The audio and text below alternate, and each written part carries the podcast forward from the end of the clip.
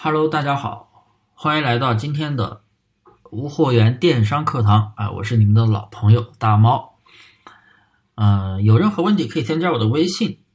大猫五三八三，大猫的拼音五三八三。今天的这节课呀，就是接上面那节课来讲的啊，新手做无货源淘宝店群为什么做不起来的原因之二，那就是上新没有任何的规划。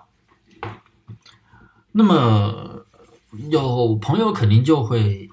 啊有疑虑，哎，大猫老师，我做铺货、我做裂变的时候，我挺有规划的呀，我每天我每天就把宝贝上满啊，我上满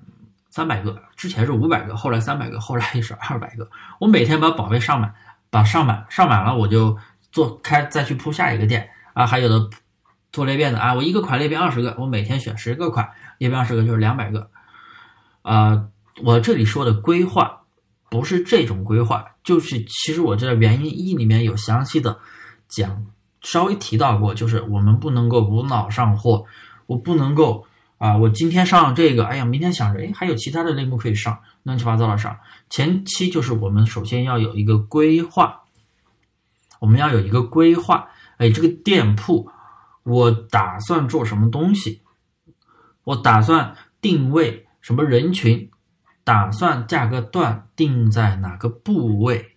啊？高价位还是低价位？还是中等的？还是中等偏上的？还是中等偏下的？再就是，呃，咱们这个选品啊，还有这个风格，风格的话，其实因为对于服饰鞋包来说，可能风格特别的多。那么我这里的话，就建议大家，其实只要决定好一个年龄段就行了。因为年龄段对于人群来说的风格是跳跃特别大的。那举个例子，你准备上，针对的人群针对的是啊年轻人，那么你就不要上一些中老年人的产品。那么你如果对应的是中老年人的产品，你就不要再上一些年轻人。就像服装里面还有很多呃规划能特别细的一些东西，比如说小个子小码女装。那么相对应的就有大码女装啊，针对那些啊胖妹妹，对不对？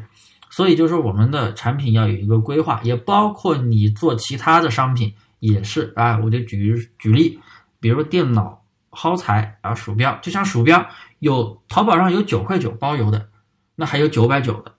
几几千的都有，对不对？关键就是看你店铺的一个定位人群啊，你定位的是什么样的人群？就决定你的产品是一个什么样的价位，什么样的一个子类目风格啊。首先，我们在上新之前要有一个规划，这样的一个初步规划，你才有目标，你才有一个啊，每天你知道该上什么东西。第二，我们上商品不能够无脑去上货，直接去选择高销量的商品。就我说的，我们要选择啊，你要有一个自己店铺出单的一个情况的。条件去选品，像我我们精细化淘差价的选品，就是根据啊我们上新了哪些产品能出单，因为我们上新，我们虽然每天只上十到二十个宝贝，那不能够每十到二十个宝贝都会出单嘛，不可能，对不对？就像你们做铺货，你铺一万个商品，你最终出单的可能只有十几个宝贝，一个月以后可能只有十几个宝贝，几十个宝贝，最多最多几十个宝贝，也是九千大几百个宝贝没有没有出单。那同样的，我们。每天上十到二十个宝贝，宝贝数量不超过二百个，但是我们在这二百个里面，可能出单的也可能只有一小部分，十几个、几十个被浏览宝贝率几十个，所以需要有一个优化嘛？啊，后面也讲到很多人错误的优化，很多人以为单纯的优化就是删减宝贝，啊，后面我会给大家来详细的讲。所以啊，我们上选产品一定要有规划啊，比如说我们。做精选淘差价，我们的规划就是我每天选十到二十个宝贝，我坚持半个月，宝贝数量达到二百个了，然后开始做简单的初步优化，而且基本上达到半个月之后，店铺稳定，稳定了之后，那我们就不需要上那么多产品了呀，因为你总是每天上那么多产品，你的店铺一定会出现异常违规的管控，这是二零一九年下半年开始淘宝严查的一个违规，所以。为什么要上新？要有一个规划，对不对？第二就是我们产品千万不要一股脑的直接上上去啊！你这样这样一方面啊，产品太多了，不好管控，你很难有精力照顾到全部的商品。大量商品的滞销也会带动滞销率的提升，那店铺的权重也不会好。所以店铺一定要有一个上新的规划，规划包括啊，我总结一下，包括你的定位啦，包括你每天的上新数量，对不对？包括你的产品啊，产品就总结到定位里边了，对不对？当然了啊，我这些都是属于分享公开课。我不可能去去手把手的去教你，哎呀，我该怎么去上，我该怎么去定位，这我只能去给大家去讲一个框架。我相信，即使是新手朋友，你听完我的这些分享课，你心中你都知道我该怎么去做了，我每天该做什么。这这是很多做无货源淘宝的朋友很迷茫的一个地方，每天不知道到底该干嘛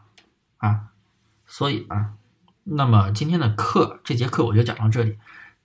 待会儿啊，可以继续往下听第三节第三个原因，也欢迎大家听啊，添加我的微信大猫五三八三，大猫拼音大猫五三八三啊，有任何问题啊疑问都可以在评论区和我留言，或者是私聊我，或者加我的微信大猫五三八三啊，谢谢各位。